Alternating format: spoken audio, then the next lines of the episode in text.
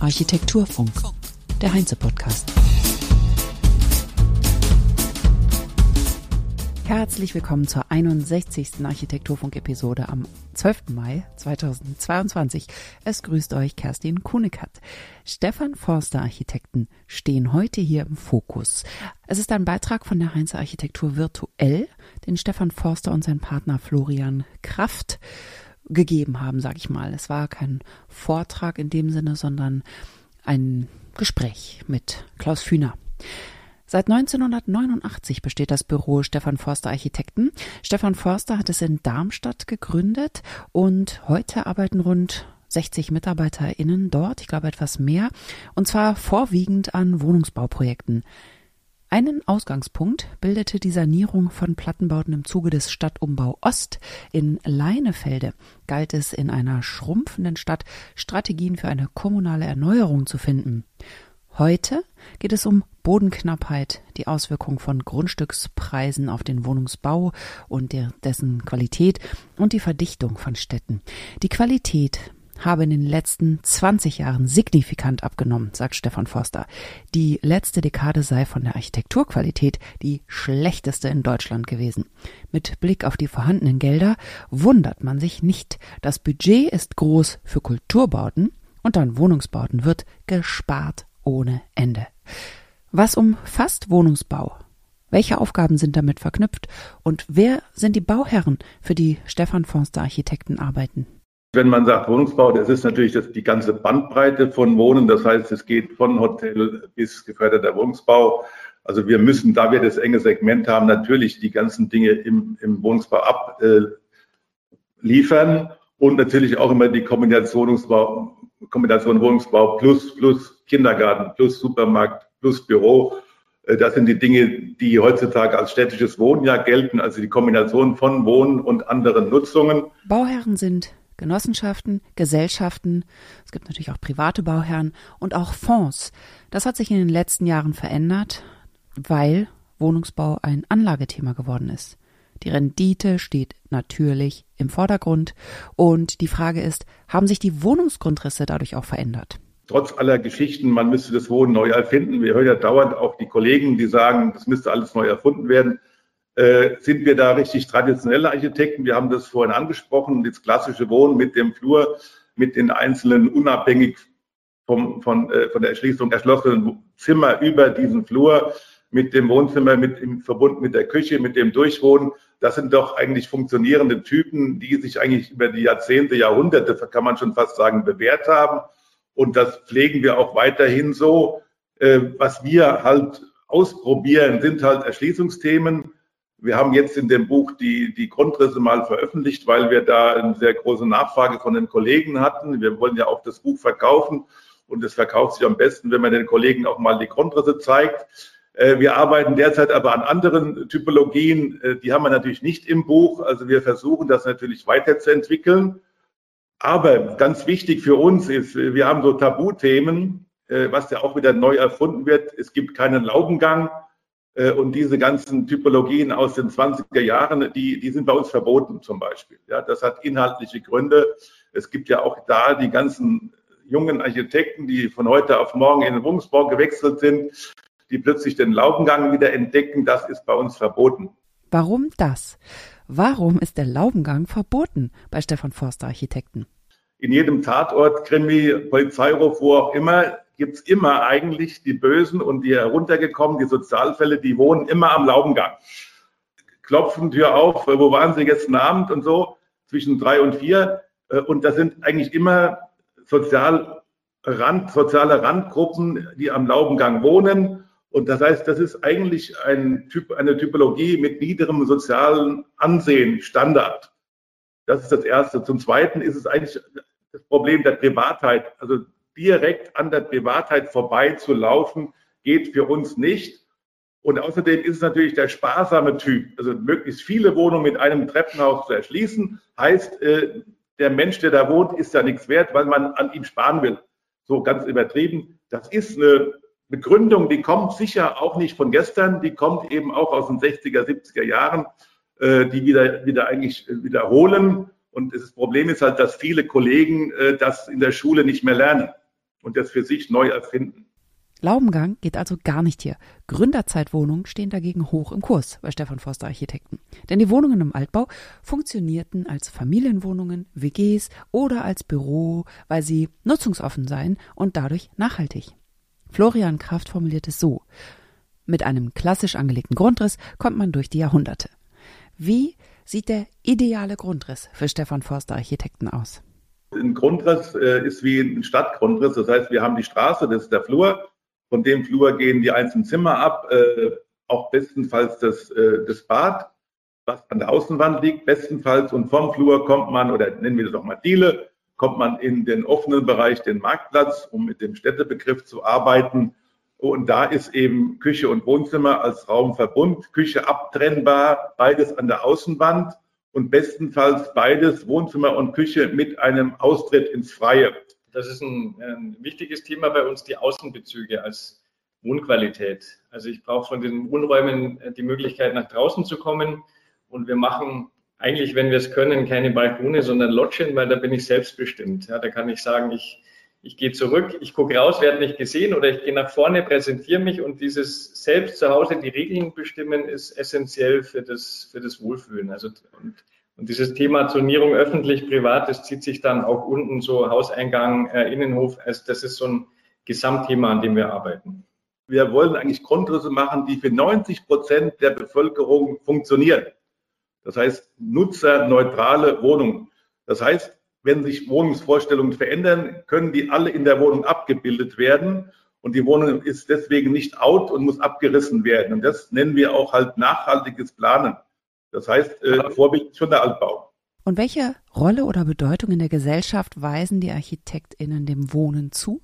Für uns ist Wohnung primär erstmal ein Rückzugsbereich bei dem Ganzen, was auf einem tagtäglich einströmt, wieder zu sich selbst zu kommen zu sich selbst zu finden. Deswegen gibt es bei uns auch keine Ganzglasfassaden, äh, was ja viele junge Kollegen auch machen, weil ich glaube, dass man einfach wieder ein bisschen kontemplativer werden muss. Also nennen wir jetzt mal Cocooning, um wieder einen modischen Begriff zu beginnen. Das verstehen ja dann viele auch besser. Äh, nur wenn ich zu mir selbst zurückgefunden habe, kann ich wieder in der Gesellschaft funktionieren. Äh, und das steht hinter unseren Grundrissen. Und die, das Thema Loggia heißt auch, das Privatleben hat nichts auf dem Balkon, auf der Straße zu tun. Genauso wie, wie ich als Passant möchte ich nicht den oben auf dem Balkon mit seinem Feinripp und einem Kasten Bier sitzen sehen.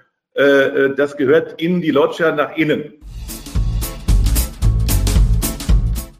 Schauen wir noch einmal auf die renditeliebende Gruppe von Menschen, die sparen und viel Geld verdienen wollen und daher starke Einschränkungen im Wohnungsbau fordern. Kleinere Räume, weniger Erschließung, dünnere Wände, eben jede Maßnahme, die den Profit vergrößert für die eigene Tasche. Muss man als Architektin alles mitmachen oder kann man auch sagen, das machen wir nicht mit, wir bauen immerhin auch und vornehmlich für die Menschen, die dort wohnen müssen? Haben wir schon oft gemacht. Also wir sind dafür berühmt, dass wir auch schon Aufträge gekündigt haben. Also ich könnte jetzt mal so insgesamt Bauvolumina nennen äh, von gekündigten Projekten. Es geht in die 100 Millionen. Äh, da können wir uns aber auch erlauben, das muss man jetzt mal auch dazu sagen, äh, weil wir genug Aufträge haben, sind wir auch nicht erpressbar. Es gibt einfach Themen, die wir für notwendig halten. Zum Beispiel, wenn ein Gebäude an der Straße steht, wie kommt das runter? Und das Thema WDVS, also Wärmedämmverbundensystem ins Pflaster, das machen wir nicht mit, geht nicht. Also da haben wir wirklich so unsere, unsere Grenzen, wo wir dann auch ganz, ganz klipp und klar Haltung zeigen müssen. Wenn wir das nicht machen, ja, dann, dann wären wir austauschbar. Also wir, wir leben eigentlich davon, wenn, wenn wir sagen Herzensthema Wohnungsbau, dass wir das auch entsprechend umsetzen. Man muss natürlich dazu sagen, dass die Kunden, die zu uns kommen, ganz bewusst zu uns kommen, weil sie unsere Architektursprache haben wollen. Die wissen, was auf sie zukommt. Die, also wir werden sozusagen bewusst ausgewählt oder bei Wettbewerben äh, kommt man eh von dem Standard, den wir vorgegeben haben, wieder schlecht runter als Bauherr. Und von daher haben wir das Thema in den letzten Jahren eigentlich nicht mehr so. Die Kunden wollen auch uns als Marke dann, weil sie wissen, wenn, wenn sie mit uns bauen, sind die Wohnungen besser vermiet und vermarktbar. Und normalerweise sind wir auch Türöffner in den Bauämtern. Also wir werden auch manchmal von den Bauämtern den Bauherren direkt vorgeschlagen, äh, dass sie sagen, nehmt doch den oder die, die sind, da kriegt er was Vernünftiges. Welche Themen stehen derzeit im Vordergrund beim Wohnungsbau und welche Entwicklungen dürfen wir in Zukunft erwarten? Das Thema, was wir derzeit haben, ist der Stadtumbau im Grunde. Das heißt, die Stadt eigentlich menschengerecht wieder zu machen. Wir haben eine Stadt, die ist relativ schnell nach der Zerstörung wieder aufgebaut worden. Alle Städte haben die ähnlichen Probleme. Wiederaufbau gesichtslos, 50er Jahre, Zeilenbauten, autogerecht vor allen Dingen. Das heißt, wir arbeiten an dem Thema, eigentlich wieder eine lebensfähige Stadt zu bauen. Das heißt für uns ohne Verkehr, also Verkehr raus. Äh, Kopenhagen, ganz großes Beispiel. Und an dem Umbau dieser 50er Jahre, 60er Jahre Siedlungsstrukturen, die ja nicht Stadt sind, die ja Siedlungen sind. Die, da arbeiten wir extrem an dem Thema Nachverdichtung. Da haben wir derzeit ein laufendes Projekt. Wir haben mit 750 Wohnungen in einem bestehenden ehemaligen Kasernengelände wo wir aufstocken und gleichzeitig verdichten und Stadt herstellen. Und wir reden gerade mit einer großen Wohnungsbaugesellschaft über ein anderes Quartier mit, mit 1000 Wohnungen. Äh, das heißt dann auch die Frage Abriss, Neubau, Aufstockung, Nachverdichtung. Und das sind ganz spannende Themen, Themen, weil wir das ganze Thema als Quartier behandeln können. Und so nach den ganzen Jahren, wo wir uns mit Grundrissen beschäftigt haben, so mit, mit diesem ganzen Schwarzbrot, sind wir eigentlich in der Lage zu sagen, wir wollen und müssen eigentlich ganze Städte planen, Quartiere planen, wir können das. Und außerdem ist es ja ganz schön, wenn man in so einem Quartier steht und sieht nur Gebäude von einem selber. Nichts anderes, was einen stört von jemand anders. Was ist es das Schöne als sowas? Oder? So der Traum von jedem Architekten. Das Aussehen der Stadt ist ein Produkt der nicht vorhandenen formalen Qualitätsvorgaben der Stadt, erklärt Stefan Forster. Kraft erläutert, was das Büro fordert. Die Stadt, die öffentliche Hand, muss die Steuerungsmöglichkeit wieder in den Griff bekommen, die Regeln vorgeben, Bedingungen festlegen und Qualitätsmaßstäbe vorgeben, die gefälligst einzuhalten sind, damit das Gewinnstreben von InvestorInnen die Wohnungsqualität der StadtbewohnerInnen nicht weiter untergräbt, damit Wohnungsbau immer ein Mehrwert für die gesamte Gesellschaft ist. Wenn das gelingt, sagt Stefan Forster, kommen wir in der Gestaltung weiter. Diese Aussagen sind von 2020 und in den letzten zwei Jahren ist zumindest in Berlin ja einiges passiert. Unter anderem wurde Boden und wurden Immobilien von der Stadt zurückgekauft. Es gab verschiedene Ansätze wie den Mietendeckel, der auch natürlich gescheitert ist, wie alle wissen. Es gab den Volksentscheid Deutsche Wohnen enteignen, für den die Mehrheit der BerlinerInnen stimmte. Und Deutsche Wohnen wurde mittlerweile von der Vonovia aufgekauft, die ihren Aktionären weiterhin Gewinne verspricht.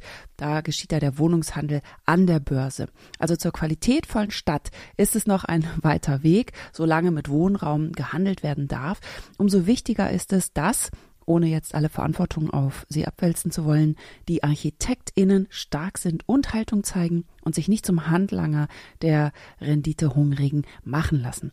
Vorbilder können dabei helfen, Haltung zu finden und zu wahren. Hat Stefan Forster Vorbilder? Und wenn ja, welche? Natürlich habe ich Vorbilder und äh, wenn man sich das äh, anschaut, unsere Architektur besteht ja äh, im Grunde aus so einer Art von Samplen äh, von, von Vorbildern, von historischen Vorbildern. Also man, man, man kann was übernehmen von einem Kollegen, aber nur dann, wenn er schon tot ist. Das ist so ein Begriff von mir. Aber unsere Philosophie ist ja prinzipiell, deswegen das Thema Vorbilder, es gibt ja nichts zu erfinden in Architektur und jeder, der glaubt, äh, er müsse morgens aufstehen und die Welt neu erfinden, der, der ist auch irgendwo ein bisschen eingebildet und arrogant. Weil er sich einbilde, besser zu sein als Millionen anderer KollegInnen. Also, es braucht keinen radikalen Bruch, sondern die, Zitat, Permanenz von Entwicklungssträngen. Das kann doch nicht alles sein. Klar hat man jetzt so persönliche Dinge, dass einem äh, Architekten in seinem Leben so äh, aufkommen, das, äh, wo man denkt, ja, so will man auch sein. Ich glaube, dass, dass man das als Mensch auch braucht, Vorbilder zu haben, auch auf der menschlichen Seite. Also da war zum Beispiel ganz früh in den Ende 70er Jahre, äh, bin ich mal auf dem Flohmarkt auf ein Buch von, von Bruno Taub gestoßen und habe das gelesen und ich fand das sehr angenehm und dann geht man durch die Siedlungen von dem durch und denkt, na, sowas hättest du auch, würdest du auch gerne machen. Das hat viel damit zu tun, dass man da durchläuft und sieht, die Menschen, die sind zufrieden und ähm, das ist dann so eine Art von Vorbild, ja, aber eben nicht so äh, Corbusier und solche Spinner, Das war nie mein Thema. Äh, das, weil das Problem ist ja, dass die Architekten in der Regel sind ja so Ego-Freaks, ja, so Autisten, ja. Und das hat mich eigentlich nie, nie, irgendwie fasziniert. Also mit dieser komischen Fliege und der großen Brille und dieser komischen Frisur, das ist ja eher abstoßend, ja. Im Grunde wollen wir, glaube ich, das verbindet uns alle hier im Büro immer so ein bisschen eng an den Menschen sein und gucken, dass wir da mit denen in Kommunikation treten. Und das wollen wir mit den Gebäuden auch und das schaffen wir in der Regel auch, dass die Leute das gut finden, was wir machen. Die wohnen da gerne, die loben uns manchmal auch. Manchmal kriegt man Briefe, wo die das gut finden. Und davon leben wir. Mein Professor im Studium liebte Le Corbusier. Als wir das Kloster La Tourette besuchten und Referate darüber hielten, trug er ein mit Corbusiers Konterfei bedrucktes T-Shirt. Also immer wieder erfrischend irritierend für mich, wenn ich jemanden höre, der diese Ikone, diesen ikonischen Star der Architektur als verrückt bezeichnet und vom Sockel schubst. Aber diese Debatte führen wir nicht hier und nicht heute, sondern wir schauen weiter auf die Vorbilder. Welche gebauten Vorbilder haben Stefan Forster Architekten denn noch außer den Gründerzeitbauten?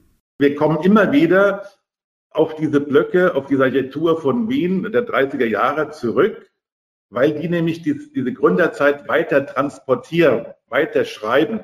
Also keinen Bruch mit der Stadt vornehmen, wie bei uns mit diesen Pfeilen, ja, mit der offenen Bebauung, sondern die Blockstruktur weiterschreiben und die Blöcke weiterentwickeln. Und das kann man davon lernen. Als im Gegensatz zu den Leuten, die sagen, wir bauen jetzt irgendwie die Gründerzeit wieder hin. Das ist Unsinn. Das waren Stefan Forster und Florian Kraft von Stefan Forster Architekten über Haltung, Sinn und Unsinn im Wohnungsbau. Die Monographie Stefan Forster Architekten, Wohnungsbau 1989 bis 2019, erschienen 2020, ist unter dem Link zum Büro gut zu finden. Also wenn man auf die Büroseite geht, findet man es dort direkt auf der Homepage. Diesen Link und den zum gesamten Vortrag findet ihr wie immer in den Show Notes. Und jetzt noch einmal eine Hausmitteilung. Die Digital Bau Fachmesse für digitale Lösungen in der Baubranche findet bald statt am 31.05 bis zum 2.6. in der Messe Köln. Heinze wird vor Ort sein, Produktinnovationen vorstellen und spannenden Keynotes eine Bühne geben. Außerdem wird der Architekturfunk dort live vor Ort produziert. Und es wird auf der Bühne eine Live-Aufnahme des brandneuen Alumni-Podcasts vom Baunetz geben. Ich werde mit meinem Gast dort auf der Bühne ein Gespräch führen und sicher kommen wir auch mit dem Publikum ins Gespräch. Im Anschluss wird gefeiert. Also kommt doch alle vorbei, sprecht mit uns und feiert mit uns. Wir würden uns sehr freuen. Danke fürs Zuhören. Habt eine schöne sonnige Maiwoche. Bis nächsten Donnerstag, sagt Kerstin Kuhnekert. Architektur Funk.